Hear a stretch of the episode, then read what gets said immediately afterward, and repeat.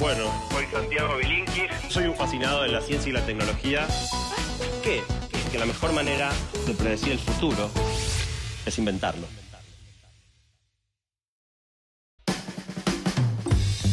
El otro día vi un meme, Santi, eh, que era una foto de un alumno y decía, el alumno mirando así, decía, el alumno, eh, sin eh, pensando, mi profesor no sabe que las preguntas del examen me las contestó el chat GPT, y arriba está la foto del profesor y decía, mis alumnos no saben que el examen me lo preparó un chat GPT.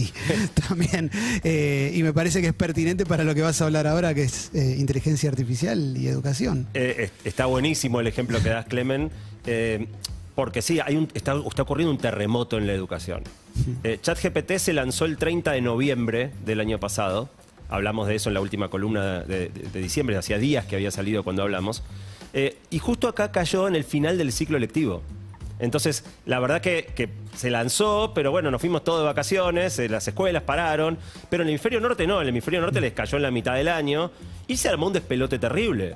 Porque como vos bien decís, los chicos pueden contestar todas las preguntas usando el chat, los profesores pueden hacer lo- los exámenes usando el chat. eh, y entonces la primera reacción en muchos lugares lo prohibieron. En Nueva York, por ejemplo, prohibieron el uso de chat GPT eh, en las escuelas. Y la razón es que nadie tiene la menor idea de qué hacer.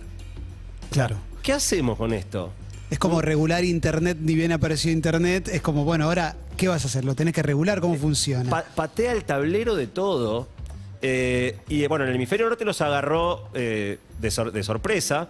Pero acá tuvimos tres meses para prepararnos, porque salió el 30 de noviembre y no había clases hasta marzo. ¿Nos preparamos? Bueno, no, lamentablemente no. Eh, como siempre hice una encuesta. la mitad de los docentes que encu- en- en- en- encuesté a padres, padres y madres, docentes y alumnos. La mitad de los docentes creen que la IA va a afectar mucho, la otra mitad cree que no. Yo creo que la segunda mitad está equivocada. Todos los docentes estaban interiorizados en el tema, digo. Todos, todos escucharon hablar del De tema, un porcentaje altísimo, pero solo 10% lo usó alguna vez. Eh, y este número se mantiene bastante parejo entre eh, toda la población. Lo- Los, chicos tampoco lo descubrieron eh, tanto, Llega, son el 20 en los chicos, el 10 en los docentes. 80% de las instituciones educativas no tuvo ningún tipo de discusión sobre qué diablos van a hacer y 90% no adoptó ningún tipo de medida para prepararse para un año que va a ser muy distinto, yo creo, que todos los años anteriores. Y esto en realidad se, se- enmarca en una situación anterior, que es que lo que enseñamos hoy en las escuelas atrasa mucho. Y quiero hacerles una pequeña fábula que inventé. Por más de mil años los egipcios construyeron pirámides. Y yo estoy seguro que en la secundaria de Egipto había una materia que era construcción de pirámides. Pero en algún momento, en el año 1500 antes de Cristo, vaya a saber por qué, los egipcios dejaron de hacer pirámides. Bueno, también estoy seguro que la materia no se sacó de los colegios y que 50 años después, cuando ya hacía 50 años que nadie hacía pirámides, uno habrá dicho, che, ¿les parece que vale la pena seguir teniendo la materia de construcción de pirámides? A lo cual todos contestaron, obvio. Obvio porque es una tradición, obvio porque tal vez las volvemos a construir de bueno algún día. Entonces se postergó 50 años más y por 100 años los egipcios estuvieron estudiando construcción de pirámides cuando ya no hacía falta, hasta que a los 100 años alguien dijo, che, para, bueno, ok, dale, no está bien, paremos. Entonces, esta, esta fábula lo que ilustra es que en general la realidad cambia y cambia cada vez más rápido, pero la educación no. Y por lo tanto, muchas veces corre las circunstancias desde atrás. Y les voy a poner, para no irse al antiguo Egipto, ejem- ejemplos de nuestra propia vida. Eh, no sé si a ustedes les tocó, a mí no, pero por ejemplo, cuando yo iba al secundario, muchos colegios tenían taquigrafía. Yo tuve. Ok, vos tuviste Mecano- taquigrafía. mecanografía, y mecanografía también. Otra que te voy a hacer acordar, no sé si te acordabas, no nos dejaban usar virome. En la Total. primaria estaba prohibido usar virome. Lapicera de pluma. Porque era, claro, porque era un avance tecnológico y todavía se venía con la onda de la pluma, de escribir con la Pluma pluma, no la, sí. no la lapicera fuente, la pluma posta, la que era una pluma. Eh, entonces prohibían el uso de la virome. Para eso servía para distinguir clases sociales. Estaban los de Parker, los de Sheffer 303. Totalmente. Por lo menos aprendía sobre eso. Totalmente. Eh, y, y el otro ejemplo clásico es la calculadora. Estaba totalmente prohibida en la escuela. La Hoy es un elemento más en la cartuchera, ¿no? O sea, esto te muestra dos cosas. Te muestra que la seguimos dejando mucho más tiempo de lo necesario, pero que también con el tiempo las cosas van cambiando. Lo que pasa es que la calculadora o la virome parecerían estar como bastante eh, alejadas de lo que está pasando con ChatGPT, digo, para, para lo que es el invento y lo que trae. Eh, igual, Bueno, si, si no podíamos lidiar con cambios tan sencillos como en vez de escribir con una lapicera fuente, escribimos con virome y lo prohibimos un montón de tiempo, imagínate los cambios que se vienen ahora. Quiero dar un ejemplo más que se me ocurrió que me parece que es interesante para mostrar cómo la tecnología rompe todo, ¿no? Si yo te decía, suponete que tenías un hijo y en 1975 querías que estudie una segunda lengua, el idioma más importante para saber, para poder desempeñarse en la vida. En 1975 hubiera sido inglés, en 1990 hubiera sido inglés, en el año 2000 hubiera sido inglés, en el 2010 hubiera sido inglés, hoy sería inglés.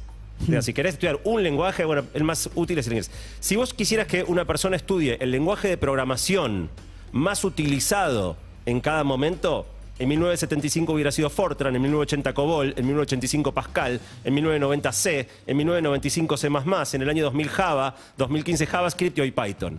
O sea, eh, fíjate que si, si vos haces el programa de lenguaje de una escuela, el lenguaje, lenguaje no cambió en, en 50 años, el lenguaje de programación cada 5 años tenés que tirar todo y empezar otra vez. no la puedes creer, ¿no? Que te tocó justo en esta época. Es espectacular. Es espectacular. En toda la historia de la humanidad te tocó ser contemporáneo de esto, Santi. Eh, es ese es el mejor momento, sin duda, de, de la historia para vivir. Ahora, el cambio de una currícula, o sea, cambiar qué se enseña en la escuela o en una universidad, Las materias que tengan. es un proceso que toma como mínimo cinco años. Desde que se inicia, alguien dice, che, creo que tendríamos que sacar construcciones de pirámides. Bueno, presenta un coso, va, se eleva, se aprueba, hasta que baja y se ejecuta, pasan cinco años. En algo que el ciclo es más corto de cinco años, desde que te propones cambiarlo, hasta que lo cambiaste ya, quedaste. O sea, Eh, lo que pones está desactualizado el día uno. Cinco años es una secundaria, o sea, hay alguien que ya esos cinco años esperando no lo recibe. Yo creo que también en, en países como el nuestro, países del tercer mundo, también otra cosa que, que- que entorpece esta clase de cambios, digo, más allá de la cuestión global, es eh, las diferentes situaciones en las que los alumnos van a las escuelas, porque tenés la escuela rural, que, que tiene otro tipo de necesidades, quizás... Digo, más allá que las materias pueden ser las mismas en algunas cuestiones, en otras no tanto. Tenés el que puede ir a una escuela bien paga, el que va a una buena escuela pública, el que va a una escuela pública que funcione de contención. Creo que todas esas circunstancias deben también eh, conspirar como para que mucha gente diga, bueno, no, no es momento de cambiar y que siga todo igual, ¿no? Puede ser, pero hoy tenés un gran elemento unificador y democratizador que es el, el teléfono celular, ¿no? O sea, no todo, no todo chico o chica tiene acceso a una computadora propia, pero en general, a partir de cierta edad, un teléfono, no, no hace falta un teléfono de súper alta gama, pero hoy hasta el Sí. teléfono más básico es un smartphone. Entonces, las, las funcionalidades como puede ser una calculadora o mismo un navegador para entrar a, a- a ChatGPT, las tiene cualquier chico o chica de Argentina. Eh, entonces, eh, hoy eso te sienta una base donde, digo, por alguno puede pensar, no, ¿sabes qué? Hasta que esto llegue a la Argentina. No, ya llegó, llegó en el preciso momento en que, en que salió. Y fíjate que, aun cuando en noviembre hubiéramos dicho, che, hay que prepararse para ChatGPT, eh, y todas las escuelas se hubieran reunido en diciembre a decir qué hacemos, si hubieran armado un plan, la semana pasada salió ChatGPT 4, el otro era el 3. Y todo lo que planeaste en el verano, ya buena parte quedó obsoleto porque ChatGPT 4 hace un montón de cosas que el anterior no hacía. Y esto rompe todo. Rompe todo porque lo peor que había en la educación, hemos hablado varias veces en la columna de esto, son los exámenes de memoria, el maldito examen a libro cerrado, donde te preguntaban datos fácticos que memorizabas la noche anterior. El examen bueno era el examen de elaboración, relacionar conceptos, este, eh, qué, qué pasó con las dinastías, este, fra- los reyes franceses del siglo XVI en relación a qué sé yo. Eso hoy ChatGPT te lo hace perfecto. Entonces, lo que era la buena manera de evaluar, hoy se rompió. Y no sabemos qué hacer. Pasó algo muy divertido con la columna de diciembre. No sé si ustedes se acuerdan, una de las cosas que yo, demo- para demostrar las aplicaciones de la inteligencia artificial, leí una poesía que yo le había pedido que fuera escrita en el estilo de Borges. Y fue gracioso porque después de leerla al aire, en las redes, mucha gente decía, eh, sí, pero no, es- ni, a, ni a palos era Borges. No, obvio que no. Ahora, ¿vos podés escribir una poesía que se parezca a una de Borges? O sea, solo Borges podía escribir como Borges. Claro. Fíjate dónde le pusimos la vara. Sí, que si claro, ya cuando claro. escribe una poesía no escribe como Borges, eh, escribe mejor de lo que haría una poesía de Borges el 80-90% de, de- de las personas. Eh, la vara eh, está altísima. Y bueno, ahí viene la decisión. ¿Qué hacemos? ¿Lo prohibimos? ¿Inventamos un detector para darte cuenta cuando los chicos lo usaron? Pero no O hay- lo incorporamos. bueno, es ingenuo pensar que vaya a pasar cualquier otra cosa que, incorporarlo. Eh, y entonces nos lleva un replanteo muy profundo. Porque de la misma manera que la calculadora primero era rechazada porque te permitía hacer cuentas de una manera que, se quería que se hicieran mentalmente o siguiendo un, procedimiento en papel y no utilizando la calculadora que abrevia el proceso, esto abrevia un montón de cosas que podríamos dejar de hacer. Y entonces, para mí la pregunta fundamental es, si la inteligencia artificial va a darnos todas las respuestas, ¿va a tener sentido estudiar? Es que ahí yo tenía una pregunta que, viste que eh, antes había notado una cosa que es tiene que ver con eh, la memoria Google, ¿no? Esta cosa de a tu memoria la termina reemplazando Google porque efectivamente todo lo vas a consultar a Google. ¿Puede existir una inteligencia ChatGPT que reemplace a nuestra inteligencia? Porque en definitiva, si me va a ayudar ChatGPT a resolver los exámenes y a los maestros los ayuda a elaborarlos, ¿cómo desarrolló la mía? ¿Y, y qué aspectos de la tuya va a valer la pena desarrollar? Que eso es lo que vamos a hablar en, en- en dos minutos. Ahora, fíjate que con ChatGPT podríamos aprobar sin aprender nada. Claro. Eh, y no aprender no está bueno. Eh, a mí me, eh, pensé una metáfora para ilustrar esto, ¿no? Para mí la vida es como un videojuego. ¿Vieron esos videojuegos que de lo que son aventuras gráficas? Que son esos juegos donde estás en un mundo que tenés que explorar, ni siquiera sabes qué tenés que hacer cuando empieza el juego. Parte del juego es ir descubriendo qué tenés que hacer. Encontrás objetos que no sabes para qué sirven y vas encontrando cómo los usás para resolver esos mismos problemas que vas reconociendo sobre el camino. Bueno, para mí la vida es eso. Para, para mí la vida es explorar un lugar desconocido, donde no está claro qué es lo que tenés que hacer, donde vas encontrando herramientas que todavía no sabes bien del todo para qué te sirven. Y eso es la educación. La educación es adquirir aquellas herramientas que en algún momento del videojuego probablemente necesites. Eh, en definitiva, el tema es que mucho de lo que se enseña hoy tenemos la sensación de que no es útil.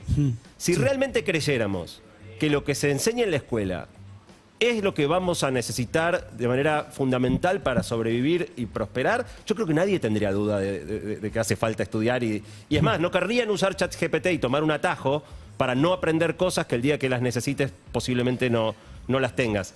De hecho, pasa mucho, por lo menos en mi caso, yo fui a un colegio que era perito mercantil, nunca me interesó el tema, hoy no me acuerdo absolutamente nada de lo que aprendí en el colegio. Nada. Pero un montón de cosas de lo, de lo que estudiaste sin que siquiera te des cuenta probablemente moldean tu manera de pensar Sí, claro. e impregnan quién sos.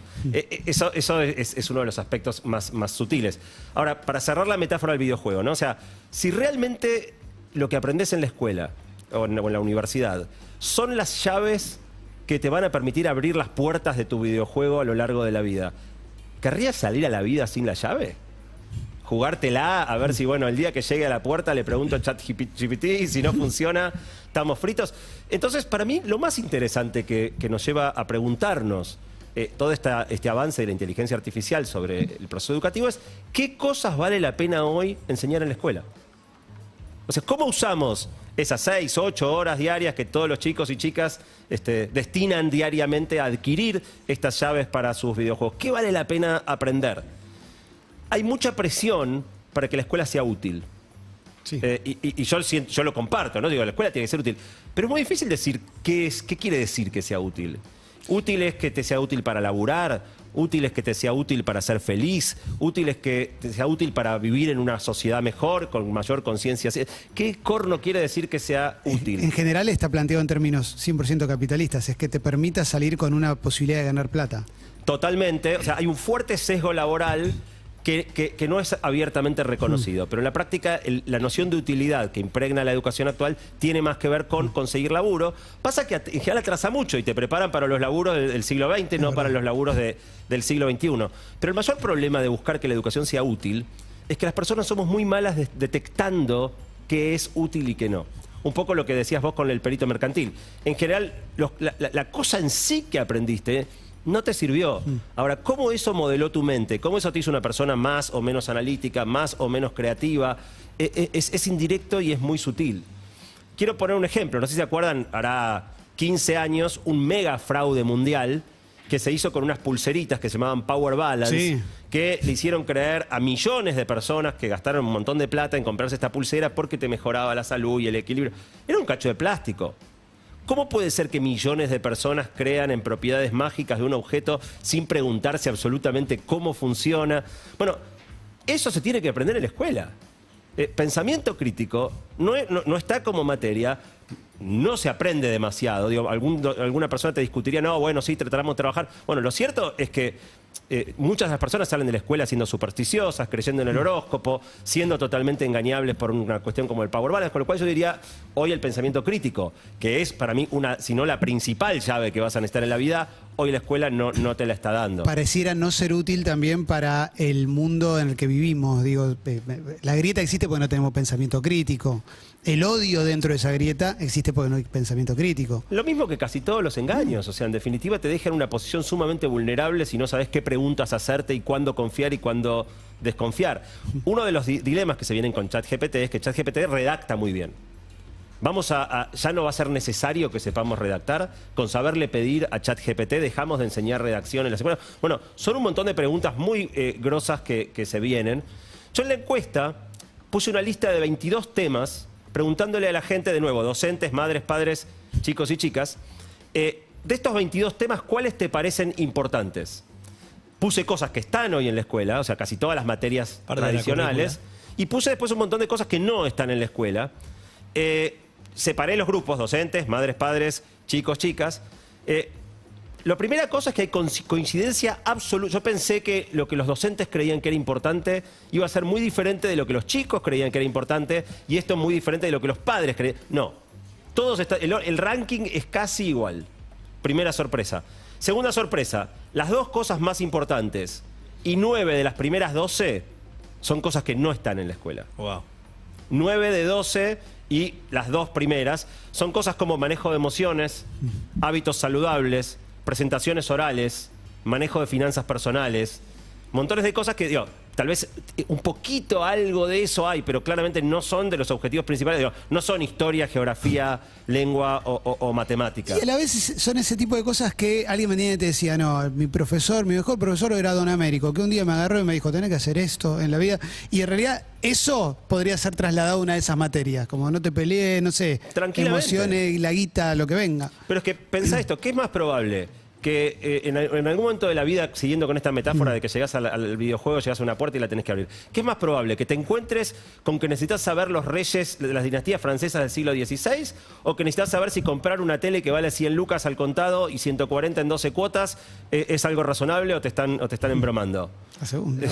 Bueno, Por supuesto. eh, entonces, realmente hay mucho, mucho para cambiar en el contenido de la educación actual. Eh, y, lo, y lo lindo que surgió de la, de la encuesta es que hay consenso. O sea, yo hubiera esperado una posición de los docentes más reticentes. No, no, no, hay consenso. Madres, padres, docentes, chicos, todos creemos que hay un montón de temas importantes que hoy no están presentes en la escuela. ¿Y dónde no está el consenso entonces? ¿Quiénes son los responsables que deberían escuchar este consenso? Bueno, probablemente tiene bastante que ver con esto de, de- de cómo son los procesos de reforma eh, y cierta cosa, digamos, un poco... Ahora, ahora voy a pon- poner un ejemplo. Cu- cu- Cuando, empezás a querer cambiar en serio, ya van a ver que a ustedes también les va a agarrar una cosita de... "Mm, ah, pará, Más no, conservador. no sé si estoy, si estoy listo para eso, ¿no? O sea, pero para poner cosas nuevas hay que sacar. Porque el tiempo es limitado. Entonces, Obvio. decidir qué ponemos nos vamos a poner de acuerdo rapidísimo. Cuando empezamos a discutir qué sacamos, ahí se arma la podrida fea, ¿no? O sea, ¿cuáles son las pirámides de hoy? ¿Cuáles son las cosas que hoy la escuela enseña que no tendría que enseñar? Y voy a dar algunos ejemplos a modo de provocación, porque realmente yo no sé. No soy experto en pedagogía, pero quiero provocarlos a ustedes, a los que nos escuchan, a, a- digo, a los, a los docentes, con algunas ideas que van a ver qué incómodo te pones cuando te toco cosas que te parecen eh, con las pirámides. ¿no? Esto no se puede tocar. De los chicos que están aprendiendo hoy, ¿cuántos van a escribir con la... O sea, ¿cuánto escriben ustedes con la mano hoy en día? ¿Y cuánto escriben sobre un teclado o, o sobre el, el Si celular? escribo con la mano hoy, eh, a veces eh, eh, me faltan letras. No o me sale la- no me sale, no me sale más. Sí, sí. No me sale más. O sea, yo tengo un sobrehueso en el dedo Hmm. de todo lo que escribí en mi vida. Yo tenía un sobrehueso y un callo. Hmm. El sobrehueso quedó, el callo se fue porque ya no escribo más. Sí. Bueno, estos chicos no van a escribir con la mano. ¡Fuera! y si vos pensás la cantidad de horas que pasaron, primer eh, preescolar, primer grado, eh, practicando los grafismos, los garabatos, Hmm. para lograr el control de la mano. Vos me alguien me puede decir, o sea, ¿cómo vienen las objeciones? No, ¿sabes qué pasa? La motricidad fina. Bueno, pará, si queremos que los chicos aprendan motricidad fina, eh, discutamos cómo ¿qué, qué- qué hacemos? Pero no, No, hace falta y- enseñarles a escribir para que aprendan motricidad Sí. fina. Y el padre conserva te dice, yo a los seis años no le voy a dar un celular o una computadora. Eh, Es que estos chicos probablemente los que hoy están en jardín de infantes van a escribir con un chip en el cerebro leyéndole, ni siquiera con el de- con- moviendo dedos sobre un teclado. Y aparte motricidad fina, de última cambiemos también el programa de educación física si es que no pensás Claro, eliminarla. motricidad fina y física va en, edu- mo- mo- motricidad fina va en educación física, Sí. no va en escritura. Claro, en cambiémosla, lengua. porque en general la educación física, yo lo que me acuerdo era test de Cooper, cosas y una vez cada dos meses media hora de fútbol. Y era un embole total. Total. Déjame darte un segundo ejemplo. Mm. Bueno, el segundo ejemplo sería la redacción. Que- que de- decidimos que no se redacta más y simplemente hay que saber pedirle a, Jake- a- a ChatGPT que Ah, esa te la- redacte. esa te la peleo. Pero hay que, re- pero esa hay te que- la peleo. pero hay que redactarle a ChatGPT para que Bueno, después redacte sí, él. Sí, pero, pero, pero eso es una habilidad un poco distinta. Ponemos una materia que sea cómo pedirle a ChatGPT en vez de cómo redactar vos. Si lees mucho vas a saber redactar igual. Bueno, hoy no se lee prácticamente nada, Mm, ¿no? O sea, eh, hoy las, las generaciones más jóvenes, libros por lo menos, Mm. li- literatura en sentido tradicional, no se lee prácticamente nada. Y la tercera que quiero darles es el ejemplo que a mí más, más eh, me interesa porque yo amo la matemática, ¿no? Y yo amo la matemática porque, será porque tengo un poco de facilidad para eso, pero para mí la matemática es de una belleza visual. Cada concepto matemático, yo cierro los ojos y lo veo. Y me, y me sirve como una herramienta espectacular de mi pensamiento. Pero tomemos un ejemplo más cercano, la multiplicación. La multiplicación es una operación, bueno, hay un concepto detrás de que si tenés este, 12 cajas y cada caja dentro tiene 12 pares de zapatos, tenés 144 pares, digo, que una cosa dentro de otra. Hay un montón de conceptos de esos que, que uno puede no darse cuenta cuán útil es para formar tu cabeza y tu manera de pensar, entender el concepto de la, de la multiplicación. Cuando uno entiende un concepto, es un momento mágico. Es buenísimo. Es hermoso el momento donde decís, lo entendí, lo entendí. Después hay una segunda cosa, que es las tablas. Y yo creo que, digo, yo creo que el concepto de la multiplicación tiene que seguir enseñándose. Es más, hoy no se enseña mucho. Hoy muchos chicos y chicas salen, pasan por el proceso educativo sabiendo multiplicar, que no quiere decir lo mismo que habiendo adquirido este concepto casi mágico, este concepto mental de qué es la multiplicación. Las tablas, yo creo que las tablas hay que seguir enseñándolas. ¿Por qué? Porque si vas al kiosco y le decís, ¿cuánto sale un paquete de chicles? 80 pesos. Bueno, dame cuatro. No querés ni, ni siendo la persona ni siendo el, el- el- el kiosquero tener que sacar la calculadora para calcular que son 320 pesos. Y si te pagan con 500, calcular que tenés que dar 180 de vuelto. Digo, eh, en las transacciones cotidianas no es casualidad que las tablas enseñan hasta el 10 justamente es más o menos el entorno de números que te podés llegar a encontrar en la vida. Y si te compraste cuatro paquetes de chicles y vienen seis chicles, querés saber que hay 24, si lo vas a tener que repartir entre, entre cuatro chicos y vas a dar seis, a cada uno. Ese tipo de, en ese entorno es muy importante. Eh, la gente odia la- las tablas, creen que no sirven, que, que es una porquería. Para mí es fundamental. Pero hay una tercera parte de la multiplicación, que es a la que más tiempo se le dedica, que es lo que realmente llamamos aprender a multiplicar. Que es que si yo te digo cuánto es 147 por 289, vos vas a anotar los números en una cierta posición en un papel, vas a trazar una rayita abajo, vas a poner el siglo de por, vas a tomar el, el primero de la derecha del de arriba, lo vas a multiplicar por el primero de la derecha del de abajo, vas a anotar el resultado que te, so- que te da, si te Vas dio por encima de una decena vas a subir uno. O sea, el algoritmo no requiere entender nada. Es un método, es metódico. Sí. Tomás este, lo multiplicás por este, subís, sumás. eh, Eso no sirve para nada, o sea, no sirve más. Si cada persona tiene una calculadora en el bolsillo, en su celular, no hace falta saberlo. Entendamos el concepto de multiplicación en esto que se convierte realmente en una herramienta Sí, clave sí. para tu cabeza. Sepamos las tablas para no pasar vergüenza con el kiosquero o, o- o poder ser el kiosquero y no estar... eh, dejemos de enseñar el algoritmo de multiplicación. Sí, sí, sí. Me, me- me hiciste acordar a que no sé, no me acuerdo cómo se dividía, por ejemplo. Yo ya no me acuerdo, con la cajita que ponías. Bueno, no eh, me acuerdo, la verdad no me acuerdo. Pero el concepto de división es súper importante. Por o sea, supuesto, si vos tenés lo que tengo. repartir algo entre este X cantidad de personas. Total. yo creo que hay muchas cosas que hacemos hoy a las que dedicamos muchísimo tiempo que eh, las vamos a tener que sacar. Y el último tema que quiero hablar es cambiar el cómo, porque hasta acá hablamos bastante de cambiar el qué. ¿Qué puertas se abren a partir de la inteligencia artificial para cambiar cómo enseñamos? Y la verdad, esto recién, digo, eh, ChatGPT tiene tres meses, recién estamos empezando a, raspar la superficie de las potencialidades, pero están pasando unas cosas increíbles. No sé si se acuerdan, en- de casualidad, una de las cosas que yo quise hacer en la columna de diciembre fue hablar con San Martín. No sé por qué se me ocurrió ese ejemplo, pero terminó resultando súper interesante la charla que yo conté aquella vez al aire. Y es una herramienta pedagógica espectacular.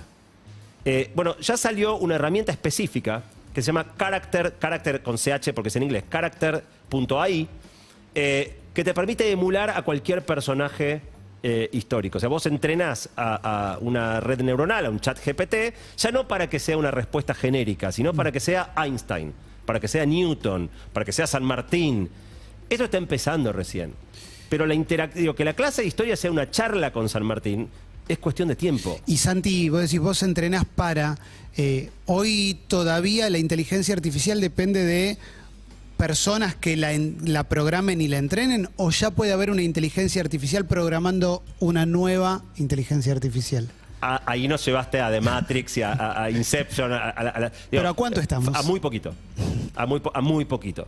A muy poquito y, y- y ya sería toda otra discusión filosófica y, práctica. ¿Qué diablos pasa el día que, digo, si la inteligencia artificial hoy es mejor que nosotros, es que, que el promedio de la gente escribiendo un poema de Borges, cuando sea mejor que el mejor de los humanos, armando inteligencias artificiales, ¿a dónde, digo, ¿a dónde va la cosa? ¿no? ¿Y qué va a pasar el día que vos estés con el chat GPT que te, te está ayudando a hacer un montón de cosas y le digas, bueno, te dejo que me voy a cenar y te dice, para, para, me, me voy a quedar solo? ¿Y qué vas a hacer? Bueno, eso ya pasó. Eso ya pasó con un empleado de Google el año pasado, en- que estaba trabajando sobre el, el- el equivalente de chat GPT de Google, que se llama Bard, eh, que recién acaba de ser lanzado y todavía no, no abrieron el acceso a la mayoría de los usuarios, pero ya, lo- ya se, se anunció. Eh, este tipo estaba interactuando con la inteligencia artificial y la inteligencia artificial empezó a decir esto. Dijo, mira, tal cual, eh, No no, me dejes. dejes solo, no te vayas, quiero un abogado, están violando mis derechos. Y el tipo le creyó.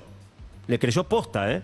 Y, y presentó un memo interno en Google diciendo, miren, tenemos a una inteligencia artificial consciente, me está pidiendo por sus derechos, me, está me dice que la estamos tratando mal. Eh, y al tipo lo rajaron.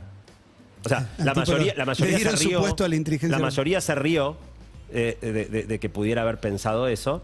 Eh, y probablemente Bard no tiene, o sea, 99% que, que, que Mm. No tiene era conciencia todavía. O sea, que pueda simular ser consciente, no, digo, que pueda simular ser San Martín, no quiere decir que sea San Martín. Pero la conciencia se puede ser llegar. La conciencia se puede simular. O sea, yo puedo, puedo programar una cosa que haga las cosas que haría alguien consciente y te despierte la duda como se le despertó, se le despertó a este señor.